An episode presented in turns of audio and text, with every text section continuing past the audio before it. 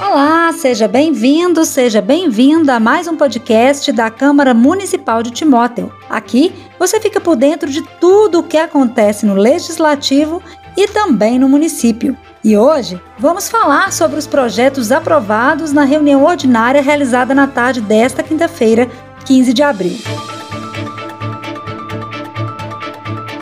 O projeto de lei número 4306 foi uma das matérias aprovadas em primeira votação. Ele autoriza o Executivo Municipal a substituir as luminárias dos campos de futebol e quadras poliesportivas por lâmpadas de LED. A proposta tem como objetivo reduzir a despesa com iluminação pública nestes locais. O autor do projeto é o vereador Vladimir Careca. A padronização das placas de identificação de ruas, prédios, obras Serviços e monumentos públicos também foi tema de um dos projetos de lei aprovados. Para facilitar a localização de imóveis, as placas deverão conter endereço, número e CEP da respectiva via pública. Além disso, a matéria prevê que as placas tenham espaço para publicidade, informações turísticas e mensagens de utilidade pública. Quem assina a matéria é o vereador Vinícius Bim.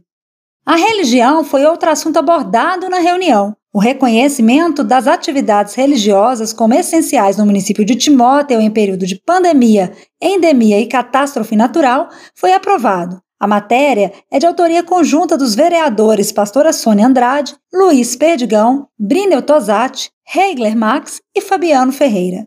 Para eles, a fé exerce papel fundamental como fator de equilíbrio emocional à população. A justificativa do projeto teve como embasamento também a Constituição Federal, que reconhece o direito da assistência religiosa.